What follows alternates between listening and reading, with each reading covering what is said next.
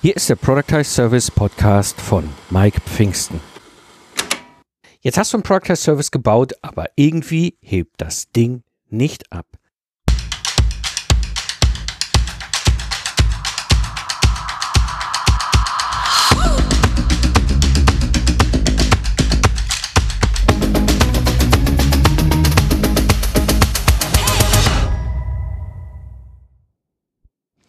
Hallo Freiberufler, am Mikrofon ist wieder Mike Pfingsten, dein Mentor und Gründer der Project Service Mastermind.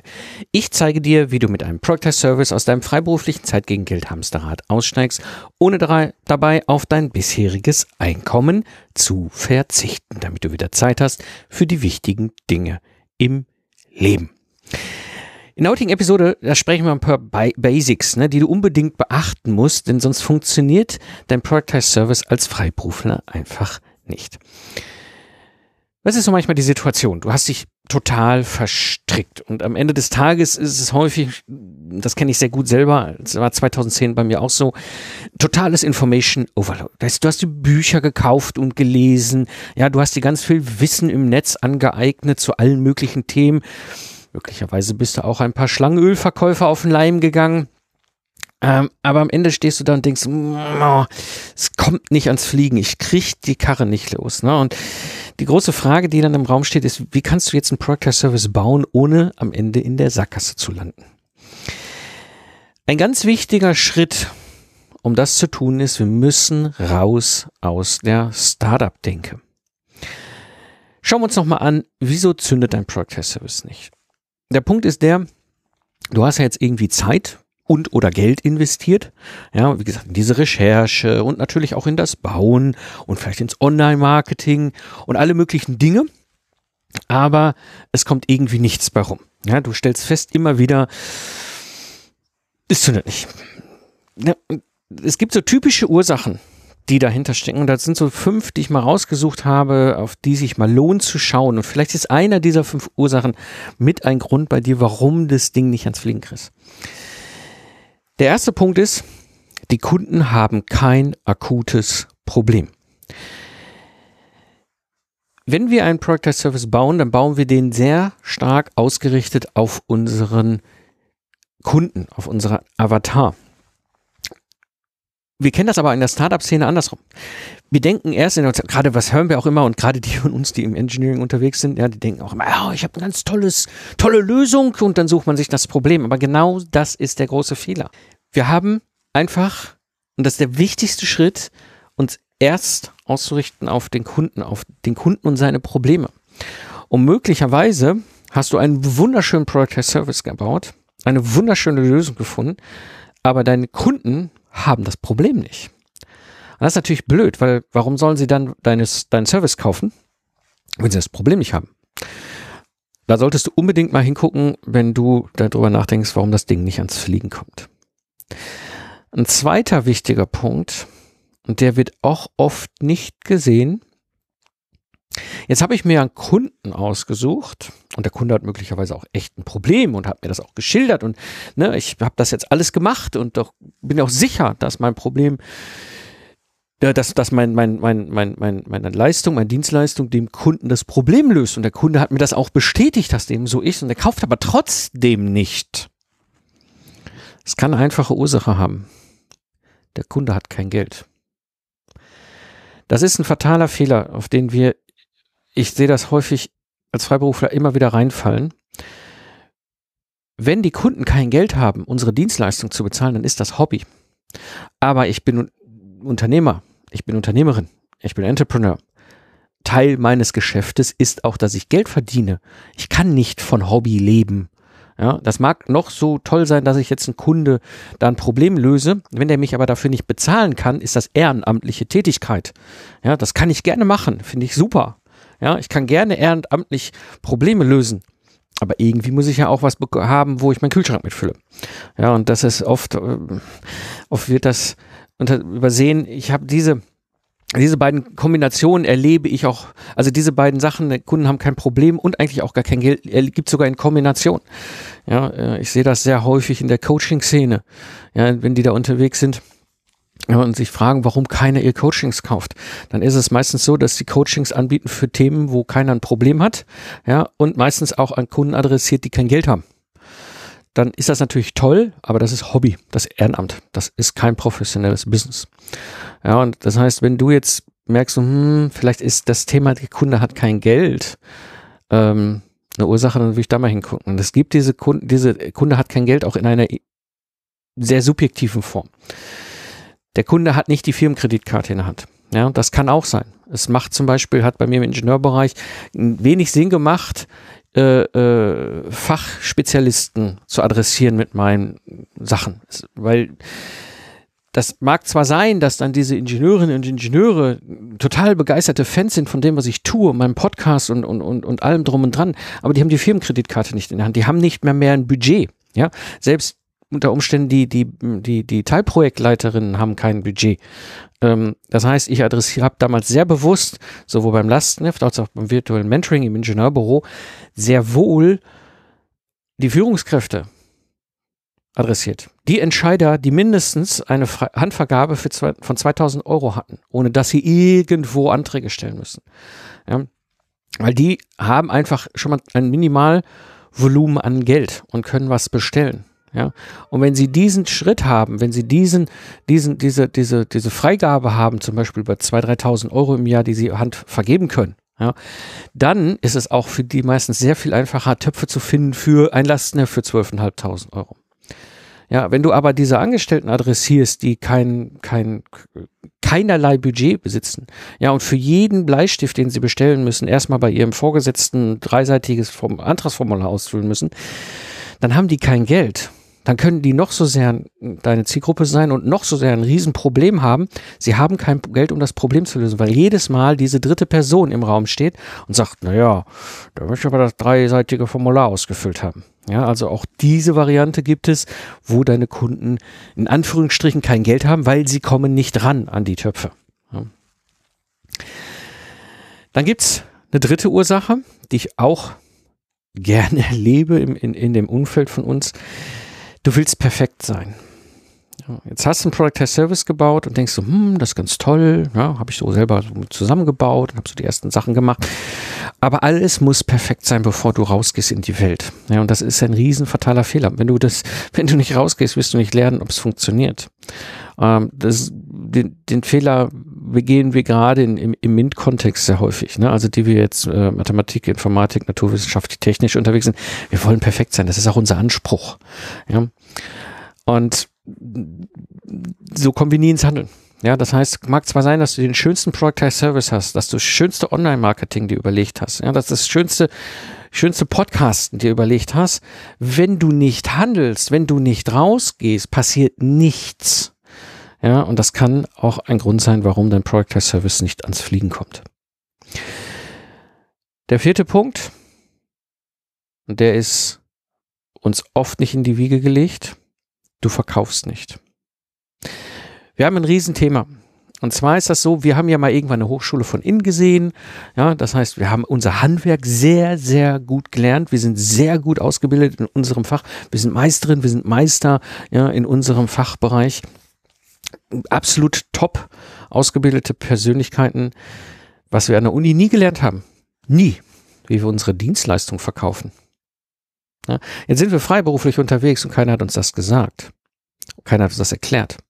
Ja, und wir hassen ja eigentlich auch Verkaufen. Ja, wie die Pest. Ich, ich verkaufe nicht. Ich, das ist, ich, ich bin doch kein, kein Klinkenputzer.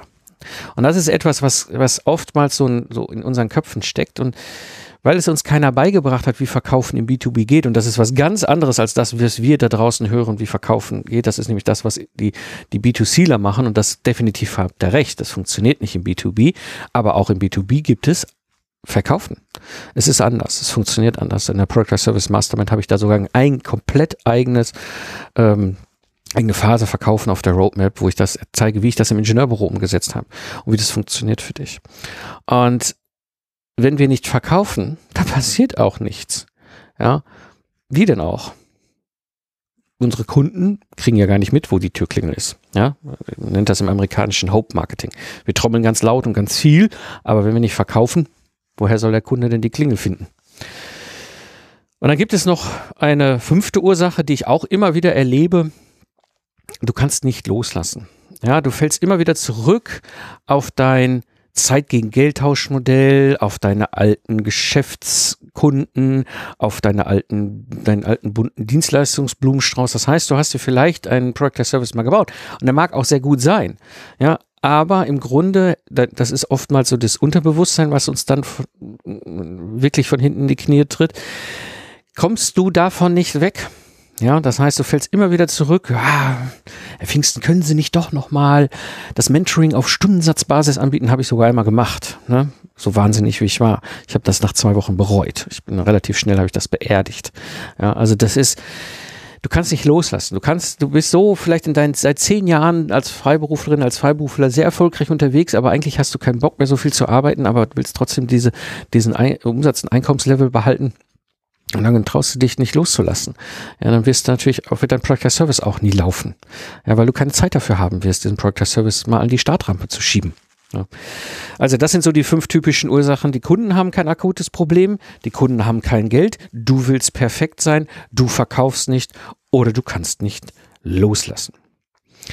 Führt natürlich automatisch zu der Frage, wie kannst du das jetzt besser machen? Hm und ich muss eine Geschichte, äh, das ist mir wirklich ein Herzensanliegen. Wir, die wir mit dem Product Service unterwegs sind, wir sind bootstrapped. Ja, das heißt, wir holen uns nicht irgendwelche Gründer, Anschubsfinanzierung oder sonstiges ins Boot. Ja, wir, wir bauen unser Business aus dem eigenen äh, Mitteln auf, wir verschulden uns nicht. Und das ist eben, das ist das, was ich auch hart gelernt habe. Ja, ich bin ja 2005 in die Selbstständigkeit gegangen, habe da mein Ingenieurbüro aufgebaut mit den 15 Mitarbeitern.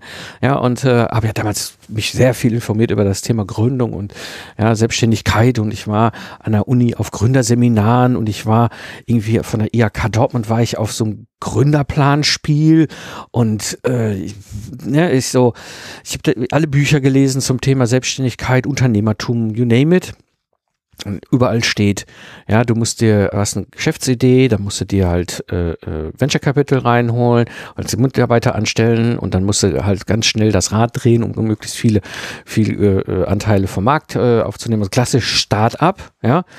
Äh, ne, so wird uns auch, so hören wir es auch Höhle des Löwen, wenn wir im Fernsehen gucken, sehen wir das auch immer wieder. Gleiche Modell. Das ist das klassische Starbucks-Modell.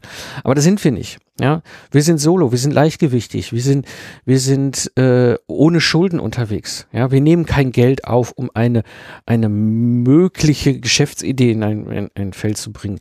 Ja, wir, wir setzen real um das, die Situation ist nun, das habe ich damals auch nicht gewusst, hat mir auch keiner erklärt. Es gibt neben diesem klassischen Startup nämlich auch unsere Welt und, und unsere Welt kannte ich nicht. Also habe ich das, was hat Mike damals 2005 gemacht? Na klar, hat er sich selbstständig gemacht. Ja gut, jetzt habe ich kein Venture Capital reingeholt, hatte ich nicht. Also habe ich das Ganze über einen Kontokorrentkredit bei der Bank gemacht, habe 15 Mitarbeiter eingestellt, habe mich selbst verschuldet. Nach fünf Jahren habe ich verstanden, was ich dafür einen Wahnsinn gemacht habe. Ja das ist Schwachsinn. Ja, das ist das große Startup-Problem, weil wir draußen nur, nur, nur, nur hören, wie die Gründung funktioniert, nämlich über dieses System mit dem Startup. Ja, und äh, wir als Freiberuflerinnen und Freiberufler können einen ganz anderen Weg gehen. In diesem ganzen Kontext kommt häufig auch immer gleich mit dazu dieses Großdenken. Wir müssen groß denken. Ja, wir müssen think big. Ja, wir sind, wir, wir verändern die ganze Welt. Nein, wir verändern nicht die ganze Welt. Ja, wir verändern für eine ganz klare Zielperson in einer Nische mit einem klaren Problem, äh, mit einer Lösung, deren momentane Situation, deren Tag. Ja, und ähm, das macht viel mehr Sinn, äh, sich da zu fokussieren. Ich habe das damals auch nicht verstanden, weil diese beiden Sachen, das Startup-Problem und das Großdenken, führt nämlich zu einem übergeordneten Problem. Komplexität. Was wir bauen, sind furchtbar komplexe Geschäftsmodelle. Ja? Und, und, und, und irgendwann kommen wir in diese ganze, ganze äh, haben wir es total verheddert. Wir waren 2010, stand ich da total verheddert. Ja? Und habe mich gefragt, verdammt nochmal, was habe ich mir da für ein goldenes Hamsterrad gebaut? Ich habe Geld verdient, ich habe aber wahnsinnig viel dafür gearbeitet. Ja, ich habe damals mal runtergebrochen damals. Ich habe 260 Stunden im Monat gearbeitet. Das sind eigentlich zwei Vollzeitjobs. Da war noch nicht bei Hobby, noch nicht bei Familie, noch nicht bei Freizeit, nichts. Das war wirklich alles Zeit, die ich businessmäßig zuordnen konnte. 260 Stunden im Monat. Ja. Klar, ich habe gutes Einkommen gehabt. Ich konnte mich echt nicht beklären, mein, mein, ne, beklagen. Mein, mein, mein Kühlschrank war immer gut voll. Aber ist es das wert? Ja, weil das, das ist das, was diese Komplexität nämlich oftmals dann am Ende für uns dann auch so unglaublich anstrengend macht. Und die Frage ist jetzt, wenn du jetzt sagst, okay, ich will jetzt über einen Productized Service gehen, als Ausweg, den habe ich ja damals dann 2010 gefunden für mich. Es gibt eine einfache Lösung. Und diese Lösung nenne ich One Trick Pony. One Trick Pony bedeutet, du musst dir vorstellen, wie so ein altes kleines Zirkuspferd. Ja, du kannst genau in der Magnese einen einzigen Trick, einen, nur diesen einen Trick. Aber den kannst du extrem gut. Und die Leute jubeln. Die schmeißen dir das Geld hinterher für diesen einen Trick. Ja, das Problem an diesem One-Trick-Pony, und das mögen wir nicht mit unserem Ausbildung und Background, äh, das ist ja langweilig. Das ist ja total langweilig. Ich mache ja immer das Gleiche. Und noch ein Lastneft, und noch ein Lastneft, und noch ein Lastneft. Oh mein Gott, noch ein Lastenheft, und noch ein Lastenheft, und noch ein Lastenheft. Und jetzt habe ich noch ein Lastenheft und wieder ein Lastenheft. Ich glaube, über diesen Schuh müssen wir rüber. Ja, weil, um erfolgreich zu sein, ist dieses One-Trick-Pony der die beste Methode, die du machen kannst. Und das ist etwas, was du dann auch machen kannst mit deinem Product Service, den du entwickelt hast, den du gebaut hast, ja, wo du fragst, warum kommt denn der nicht vom Start? Ja, möglicherweise ist der zu komplex. Möglicherweise machst du zu viele Dinge. Fragt euch einfach mal, frag dich einfach mal, wie kann ich das, was ich da gebaut habe, vielleicht nochmal halbieren und nochmal halbieren und nochmal halbieren. Und dann kommst du auf einen One-Trick-Pony, der ist vielleicht anderthalb Tage lang und nicht mehr drei Monate. Ja? Oder von mir aus zwei Wochen, ist egal.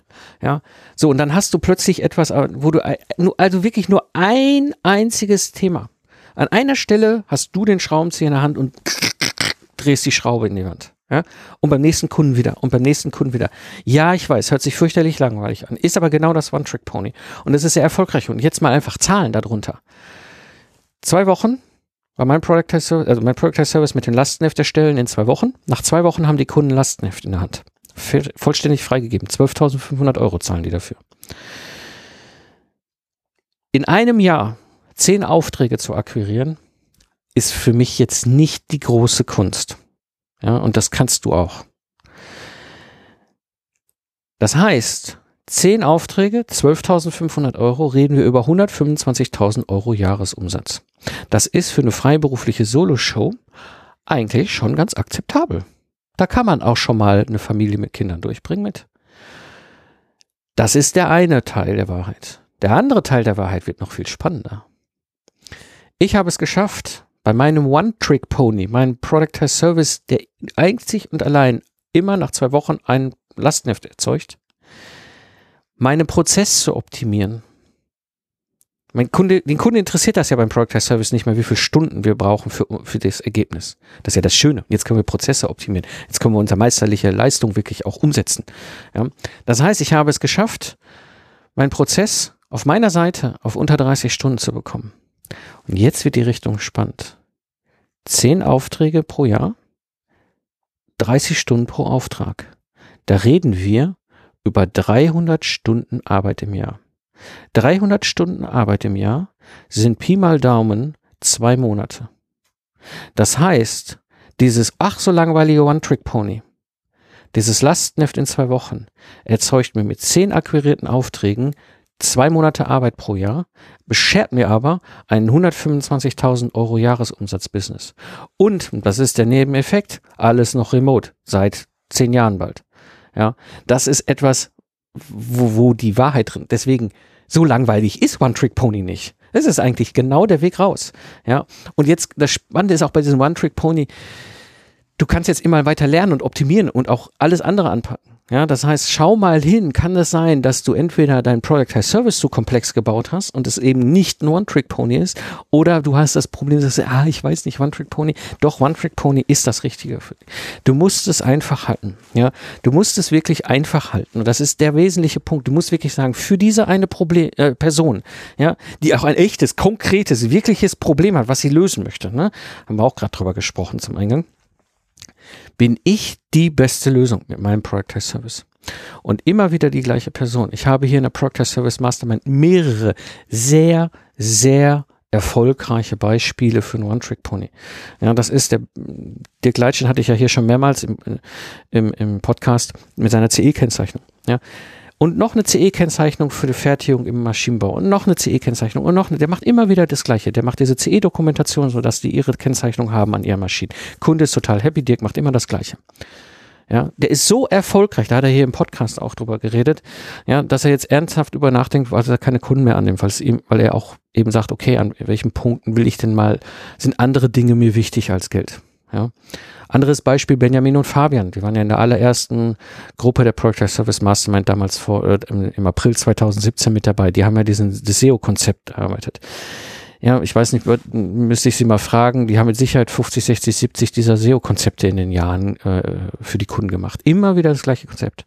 Ja, und immer wieder das gleiche. Aber dieses One-Trick-Pony ist extrem erfolgreich. Die sind extremst erfolgreich, die beiden, mit ihrem Productized Service. Ja, das heißt, denk mal drüber nach. Ist es vielleicht so, dass es Sinn macht, dass du deinen Productized Service wirklich nochmal in kleinere Teile äh, aufteilst, dass du die Komplexität rausnimmst und dann so ein One-Trick-Pony nimmst, mit dem startest. Größer machen kannst du später. Aber fang mal an. Fang mal mit diesem Productized Service an. Und mein absoluter Pro-Tipp, den ich dir geben kann zu dem Thema. Pass auf, dass du nicht alleine bist. Ja, ich weiß, das ist ein Riesenthema. Wir sind alle alleine unterwegs. Ja, das ist, wir haben häufig die Situation in unserem Umfeld, unser Umfeld versteht nicht, was wir tun. Ja, die sind in der Regel angestellt, ja, vielleicht sogar verbeamtet, ja, und wir sind so diese ganz komische selbstständige Figur, weißt du, so, ich kenne das aus meinem eigenen Kontext, ja, in der Familie meiner Schwiegereltern, äh, ich bin der einzige Selbstständige, ja. Mein, meine Schwieger sind verbeamtet, meine Schwägerin ist im öffentlichen Dienst, ja, meine Frau ist im öffentlichen Dienst, meine, meine Schwiegereltern sind pensionierte, verbeamtete Lehrer. Alle sind angestellt, ja. Meine Schwägerin ist, eine meiner Schwägerin ist über 25 Jahre beim gleichen Arbeitgeber. Die verstehen nicht, was ich tue. Die, verste die verstehen, wenn ich denn, das ist so, wenn ich zwei Sätze sage, dann sehe ich den im Gesicht an, so ist die Konzentration weg weil die einfach nicht verstehen. Und das ist, es erzeugt, und das kenne ich aus meiner eigenen Zeit, auch schon seit 2005 habe ich dieses, dieses Gefühl damals äh, immer wieder mal erlebt, dieses nicht verstanden werden. Oder auch die unternehmerischen Menschen in deinem Netzwerk verstehen nicht, was Freiberuflichkeit ist. Ja, ich baue einen 200-Mann-Laden auf. Ja, ich habe ein Problem. Ich muss jetzt eine Abteilungsleiterebene reinziehen. Und wir denken so, ja, mag sein, will ich aber nicht. Ja, ähm, wir, wir lieben dieses Leichtgewicht hier, dieses Solo, äh, ne, wie so ein kleines U-Boot unterwegs zu sein. Wir machen unseren guten Schnitt. Wir machen sechsstelligen Jahresbusiness. Gar keine Frage. Ja, und wir können gut, sehr gut davon leben. Das ist auch gar keine Frage. Ja, aber wir wollen weniger arbeiten. Und das ist, das versteht dann auch viele, viele im unternehmerischen Kontext nicht oder gar im Startup-Kontext gar nicht. Ne? Ähm, das heißt, pass auf, dass du nicht alleine bist, dass du einfach eine Gruppe Gleichgesinnter suchst, ja, die dich verstehen, ja, die, die, die dir auch zeigen können, wie sie das umsetzen, ja, ähm, wo du sagst, oh, das ist eine spannende Lösung, die, das kann ich ja mal unten im Maschinenraum meines Proctor Service auch mal einbauen. Das ist ja ganz cool, die Idee. Ne? Und was ich dir auch empfehlen kann, hol einen Mentor. Ja, auch ich habe Mentoren. Und das heißt, äh, das ist ganz wichtig, äh, vielleicht auch nochmal die, was ist die Rolle des Mentors und was ist der Unterschied zu einem Coach oder zu, ne, ähm, ein konkretes Beispiel. Ein Coach ist sehr gut ausgebildet, dir im richtigen Moment die richtigen Fragen zu stellen, damit du die Veränderung machst. Ja. Mentor ist eine ganz andere Rolle. Mentor ist selber diesen Weg gegangen und nimmt dich jetzt an die Hand und führt dich durch dieses unbekannte Land. Ja, das ist, ist wie, wie, also ich vergleiche das immer gerne mit Formel 1 Rennfahrer, ja. Profi Formel 1 Rennfahrer, super erfolgreich gewesen, nimmt dich jetzt als Mentor an die Hand und zeigt dir, wie man erfolgreich mit diesem Rennwagen auf der Rennstrecke unterwegs ist. Und Project Service ist ein Rennpferd, das sage ich dir. Ja, ähm, also dieses, ein Mentor hat eine andere Rolle. Ja, der zeigt dir die Dinge und der zeigt dir, was du nicht machen sollst. Der stellt dir jetzt aber nicht die Fragen. Das ist, wie gesagt, das ist jetzt nicht abwerten. Coaches sind genauso wichtig im, äh, für dich wie Mentoren. Ja, aber Mentoren ist eine ganz andere Rolle als ein Coach. Ja, äh, das sind Menschen, die selber diese Reise gemacht haben und heute ihre Erfahrung weitergeben, Menschen an die Hand nehmen, durch dieses unbekannte Land führen. Kann ich dir sehr empfehlen. Also gerade die Kombi, such dir einfach eine Gruppe Gleichgesinnter und such dir ein oder mehrere Mentoren, die dir da helfen. Ja, weil du bist, also dieses Alleinsein-Gefühl ist ganz wahnsinnig. Dann fängt so das Kopfkino an zu kreisen und das macht das Ganze alles nicht besser. Genau, in diesem Sinne, Für die Community organisiere ich regelmäßig Hörertreffen, offene Q&A-Webinar und das kostenlose Project Service Online-Training. Wenn du also keine Updates hier aus der Community verpassen möchtest, geh einfach auf mikepfingsten.de und trage dich in die E-Mail-Liste ein. Das war die heutige Episode im Project Service Podcast. Ich bin Mike Pfingsten und danke dir fürs Zuhören. Lach viel und hab viel Spaß, was auch immer du gerade machst. Und so sage ich Tschüss und bis zum nächsten Mal.